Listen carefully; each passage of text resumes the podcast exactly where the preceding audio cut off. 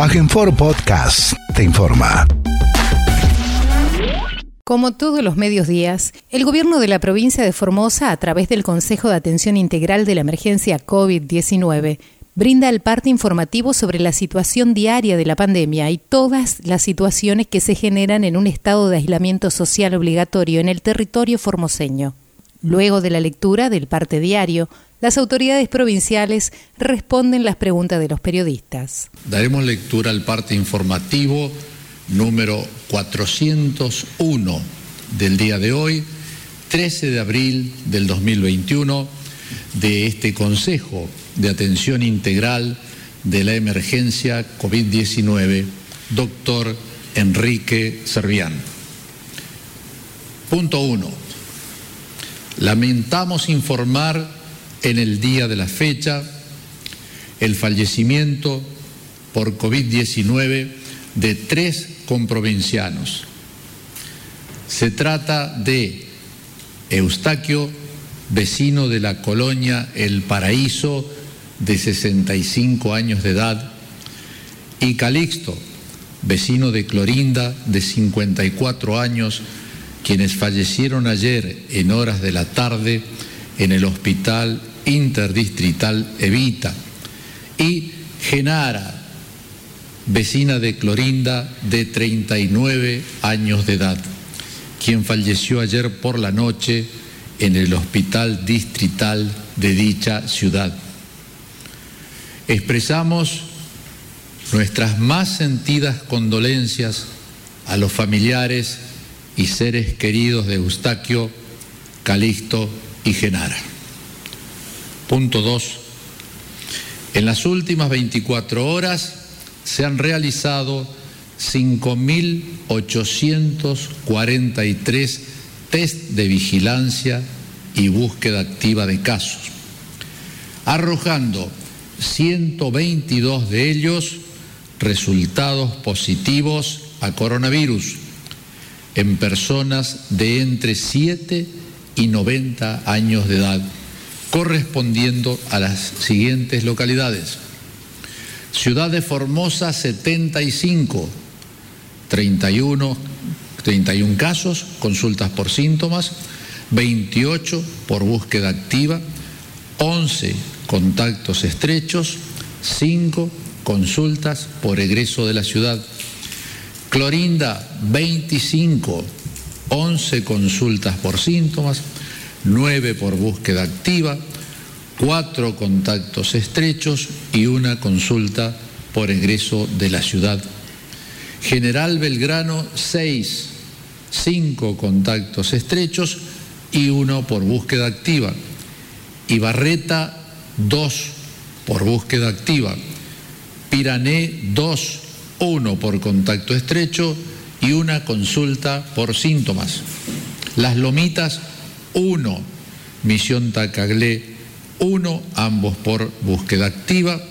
General Güemes, uno por contacto estrecho. Laguna Neinec, uno, consulta por síntomas. Ingresos de otras jurisdicciones, ocho. Tres de Buenos Aires, tres de Chaco, uno de Río Negro y uno de Salta. Punto 3.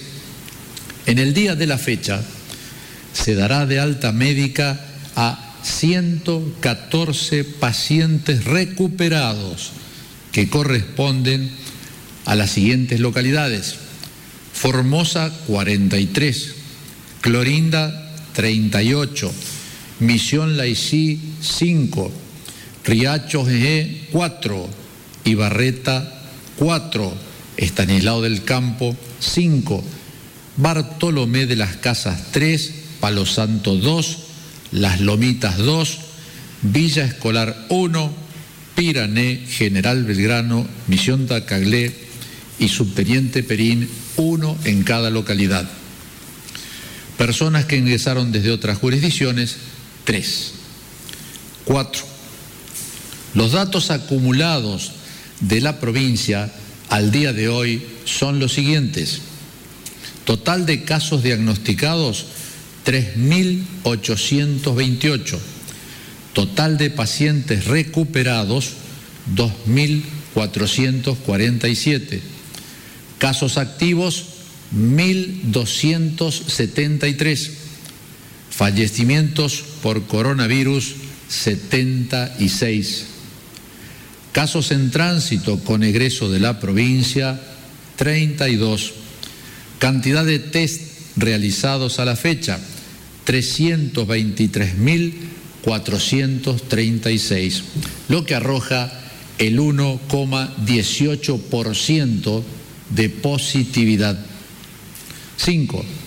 La cantidad de casos activos de COVID-19 por localidades es la siguiente. Ciudad de Formosa, 631. Clorinda, 464. General Belgrano, 33. Ibarreta, 16. Misión Tacaglé, 13. Pirané, 12. Estanislao del Campo, 10. Laguna Nainec, 9. Bartolomé de las Casas, 7. El Espinillo, 6. Palos Santos 5, General Mansilla 4, Misión Laicí, Fontana y Colonia Pastoril, tres casos en cada localidad. Las Lomitas, Laguna Blanca, El Colorado, tres lagunas, dos casos activos en cada localidad.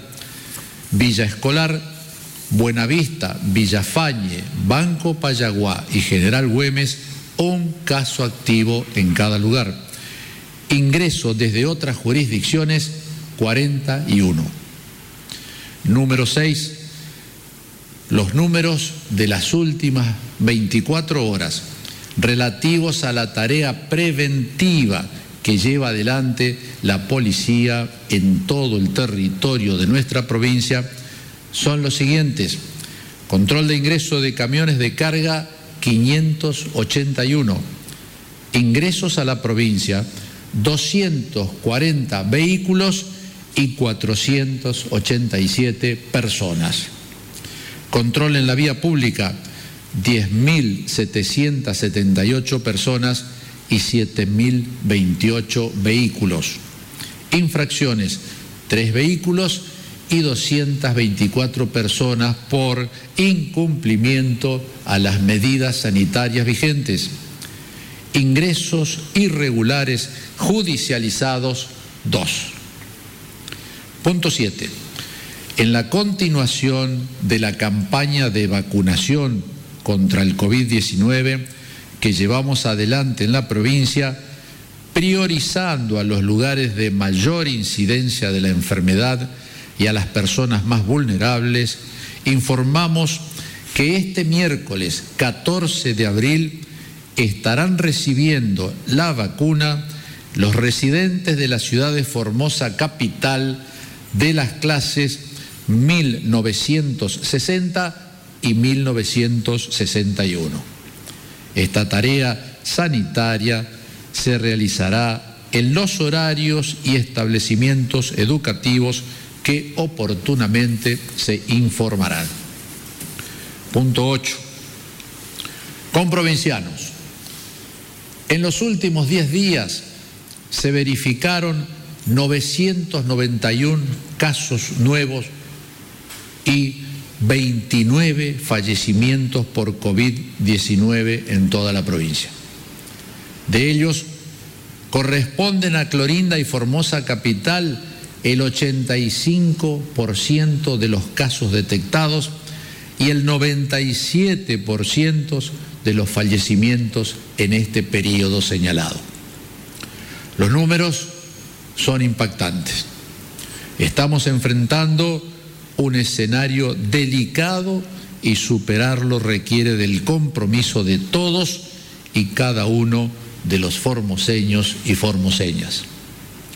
La vacuna es una herramienta fundamental para protegernos y frenar la propagación de este virus y la misma importancia epidemiológica tiene el evitar en este momento toda circulación innecesaria, las aglomeraciones de personas y los viajes, así como mantener el uso correcto del barbijo y el cumplimiento de los protocolos sanitarios vigentes. Usemos cada una de estas herramientas en nuestra defensa. No le demos oportunidad al virus, porque éste no perdona. No Vamos a dar el informe diario de las actividades que se realizan en la provincia con respecto a esta enfermedad. Podemos observar en la siguiente placa como 57.957 personas ya han fallecido en el país por esta enfermedad, teniendo como un promedio de muertes cada 100.000 habitantes de 127.7. En nuestra provincia tenemos ya 76 fallecimientos, teniendo como promedio 11.9 muertes cada 100.000 habitantes. Podemos observar acá en las últimas 24 horas se realizaron 5.843 test de vigilancia y búsqueda activa en toda la provincia. Con esta cifra, el total de test realizados asciende a 323.436 con un 1.18% de positividad.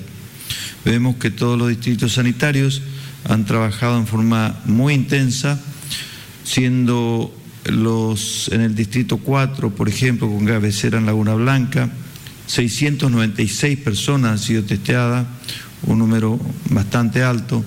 En Clorinda, 777 personas y en Formosa Capital, 2.978 personas fueron testeadas en el día de ayer.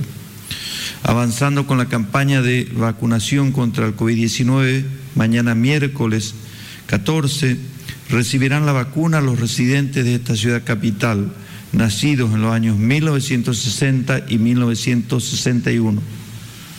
El operativo se desarrollará de 7 a 13 horas en 13 establecimientos educativos de la ciudad los cuales pueden observarse en la pantalla y serán difundidos en el transcurso del día por medios de comunicación y redes sociales. Las personas de las clases mencionadas deberán acercarse al establecimiento según el circuito electoral al cual pertenecen. Cada vez son más los formoseños vacunados, pero insistimos una vez más en que la mejor manera de cuidarnos y cuidar a quienes más nos importan es reforzando la prevención mientras continuamos avanzando con la vacunación. La lucha contra el dengue empieza en casa. La medida más importante para prevenirlo es la eliminación de todos los recipientes u objetos que se encuentran dentro o fuera de la casa y que puedan acumular agua en su interior y transformarse en potenciales criaderos de mosquitos que deben ser eliminados, vaciados diariamente o tapados de forma segura para que el mosquito no pueda depositar allí sus huevos y reproducirse. En caso de no poder eliminarlos o cuando no pueden ser bien tapados, se recomienda el uso del herbicida una solución que se presenta en frascos goteros y que los brigadistas entregan a los vecinos gratuitamente cuando recorren las casas. Debemos recordar que este herbicida es biológico, por lo tanto no tiene ningún tipo de impedimento en utilizar en los tanques de agua en donde nosotros consumimos el agua, no tiene ningún riesgo para la persona.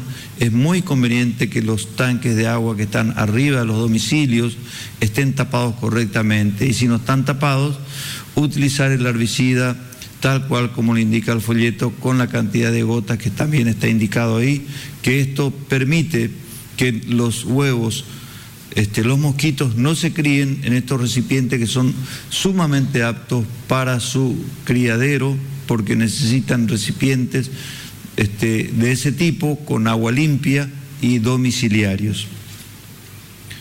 El día 13 de abril se celebra en la Argentina el Día del Kinesiólogo. El kinesiólogo es el profesional de salud que se ocupa del conjunto de procedimientos terapéuticos encaminados a restablecer la normalidad de los movimientos del cuerpo humano. En estos momentos de pandemia, en nuestra provincia, especialmente en las áreas críticas de los hospitales, el alta complejidad, el Interdistrital Evita, el Distrital 8, el Hospital de la Ciudad de Clorinda, el Hospital Central, el Hospital La Madre y Niño, el profesional kinesiólogo está ocupando un papel determinante dentro del equipo multidisciplinario para cuidar y ayudar a la recuperación de pacientes con COVID en estado grave, realizando todo lo relacionado con el tratamiento de las vías aéreas de lunes a lunes y con guardias permanentes de 24 horas. Asimismo, también están trabajando fuertemente en el seguimiento de los pacientes que transitan con síntomas leves y están en aislamiento. Eh, de estas personas que cursan activamente su cuadro infeccioso, que como ya sabemos son más de mil de estas personas y un grupo eh, que representa son los casos más graves, principalmente por sus comorbilidades o por la edad. Estos pacientes son los que necesitan terapia intensiva, están ocupando las camas en distintos lugares, como ser, por ejemplo, el hospital de Clorinda, donde hay seis pacientes, o el hospital de alta complejidad, donde hay once, donde el hospital interdistrital de la contingencia tenemos 33, o en el hospital distrital, eh, eh, el hospital distrital número 8 hay tres y así sucesivamente, también el Hospital Central. Eh, de este grupo de pacientes representa el porcentaje de ocupación, un 63% de ocupación de las camas, se mantuvo estable, no hubo un aumento en la necesidad, así que estamos, eh, quedamos bien, no hay un apuro ni una sobresaturación del sistema a la actualidad. De todas estas personas, obviamente hay algunas que son más críticas, que pueden evolucionar obviamente desfavorablemente y son los que más eh, tienen posibilidad de fallecer. Eh, estamos viendo también una tendencia a aparecer pacientes más jóvenes, eh, una probabilidad, una probabilidad obviamente porque las vacunas que se, que se aplicaron tanto en las dos ciudades más importantes están teniendo sus efectos, porque recordemos que las primeras dosis, mayores de 60 y 70, principalmente mayores de 80, fue hace un mes aproximadamente ya la segunda dosis, por lo tanto se está, creemos que pues, puede deberse a eso. Eh, si vamos a un ejemplo, hoy de las 33 personas que están en la terapia intensiva del hospital interdigital de la contingencia, sacamos un promedio de edad, son 54 años el promedio de edad de, los pacientes que están internados en, esa unidad de terapia intensiva. Si nos remortamos al principio de los primeros pacientes que se estaban internados, o en enero o en febrero, superaba ampliamente, prácticamente el 100% de los pacientes eran mayores de 60 años. Por lo tanto, ahora, solo en esa terapia, el promedio de edad es de unas personas jóvenes prácticamente, ¿sí? 54 años, el promedio de edad. Así que bueno, estamos viendo esa tendencia que pudiese estar justificado por eh, esto lo de la vacunación, por lo tanto vamos a ver cada vez más jóvenes que se van a internar cada vez más, que es lo que estamos viendo también, ¿sí? porque son los que más adquieren la infección, tienen mayor movilidad y aparentemente menos cuidados, ¿sí? usan menos el barbijo, no respetan el distanciamiento social. Ese grupo de personas la cual ahora está encabezando los nuevos diagnósticos, los cuales en algunos, los jóvenes adultos pueden terminar en terapia intensiva, como es lo que se está viendo no solamente eh, nosotros, sino en otras partes del mundo, ¿sí? como Brasil, las principales eh, terapias intensivas están ocupadas por pacientes más jóvenes, menor de 60, más del 50% son menores de 60. Así que la tendencia es esa, por lo tanto los jóvenes, que aparentemente se piensa que no van a ser afectados, tengan en consideración que estamos viendo cada vez más a este grupo etario que se va comprometiendo también. Así que hay que eh, tratar de cumplir, falta poco para terminar de eh, vacunar a todo el mundo, principalmente de los mayores, de los, de riesgo. Sí estamos viendo ese beneficio lentamente, pero se están viendo. Así que hay que esperar que se termine de vacunar para poder, eh, poder flexibilizar si uno quisiera un poco más. Muy buenos días. La primera pregunta es de Javier Ruiz, Radio Nacional Formosa. ¿Cuál es el acuerdo al que se llegó entre el gobierno provincial y los trabajadores de Godoy y Puerto Tirol? Bueno, este tema de estos compañeros trabajadores es muy particular, no solamente por la actividad que realizan, sino también por las particularidades de este servicio. Ustedes saben que el transporte es un servicio público, es un servicio público que hasta el año 2018 tuvo un subsidio del Estado Nacional al igual que los otros transportes, me refiero a los urbanos, estos son interurbanos. En el año 2018 se le quita ese subsidio por una reglamentación y a partir de allí la empresa, por ejemplo, Puerto Tirol recibió cero peso y a partir de allí la cifra que recibía la empresa Godoy realmente era irrisoria. Se hicieron cientos de reclamos. A este tema de la quita de subsidios viene luego la pandemia, lo que hace que estas empresas no puedan prestar normalmente sus servicios.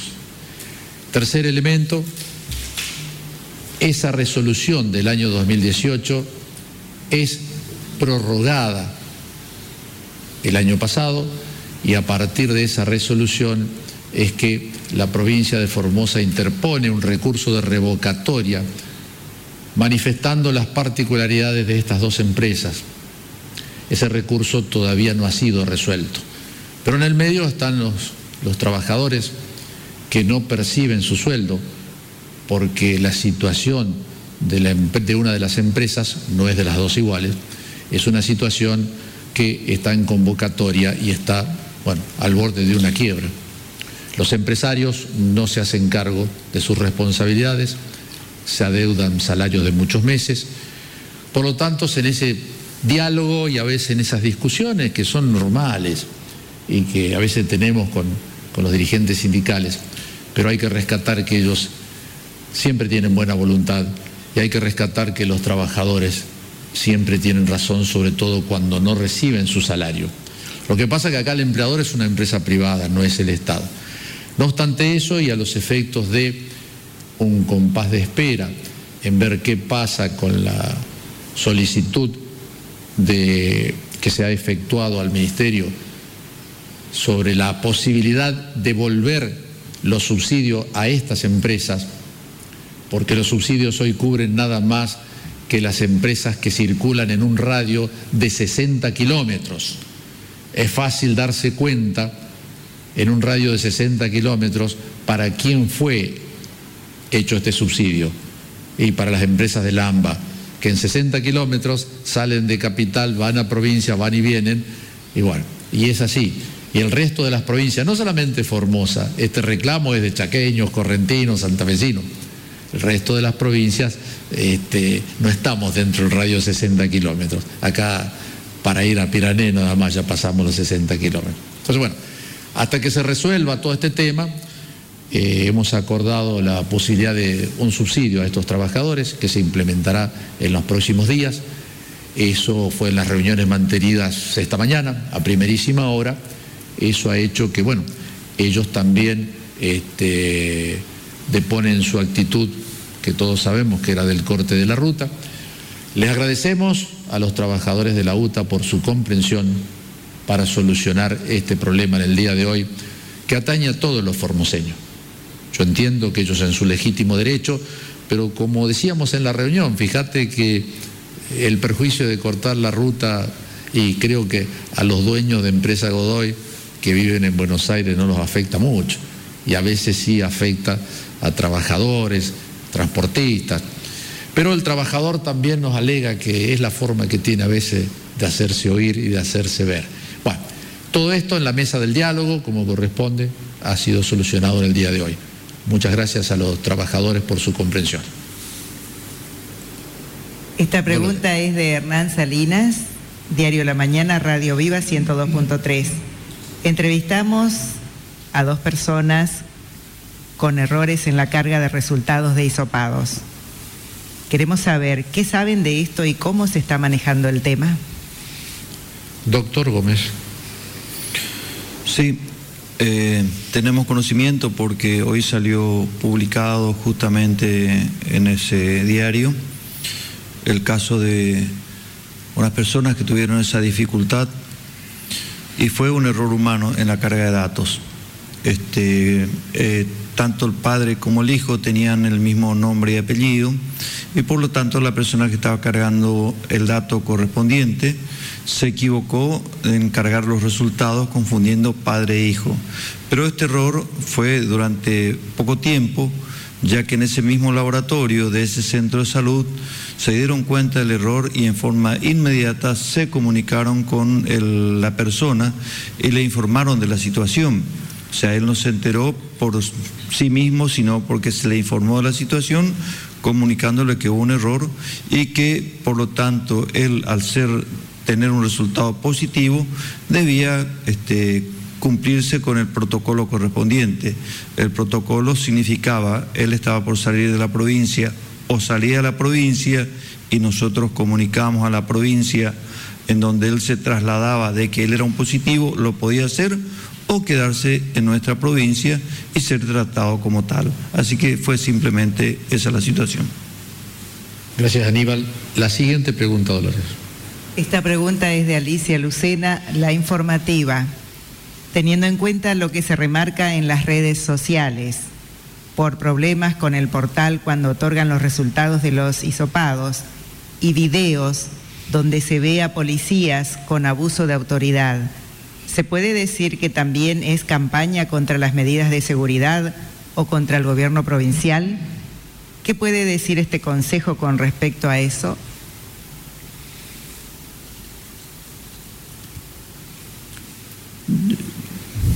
No sé bien eh, a qué se refiere este, la, la pregunta, pero lógicamente en una situación de pandemia en donde hay muchísima cantidad de casos positivos en nuestra provincia, mucho, pero mucho más de lo que teníamos antes de que se derrumbara todo el sistema sanitario que teníamos previsto y que nos dio tan buenos resultados durante todo el año pasado y que a partir de la orden este, judicial de la Corte Suprema de Justicia, en donde ordenó el ingreso masivo de personas, en donde también posteriormente, a través de la presentación de habeas corpus en forma indiscriminada, en donde fueron rompiéndose estas barreras sanitarias, es indudable que el número de contagios ha crecido en forma exponencial, poniendo en riesgo a toda la población. Esto lo vemos diariamente en los números que estamos este, mostrando en el número de contagiados y en el número de fallecidos en nuestra provincia. Esto yo no sé si es una cuestión política o no, que lo asuman ellos, porque ellos presentaron los habeas corpus, estas personas se encargaron también de derribar las barreras sanitarias por órdenes judiciales, dejándonos en manos de este, resoluciones jurídicas, cuestiones que tienen que ver con la epidemiología y con la salud pública. El resultado está a la vista. La última parte de la pregunta creo que hacía referencia a videos que circulan con supuesta violación de, no sé, de derechos de parte de la policía de la provincia.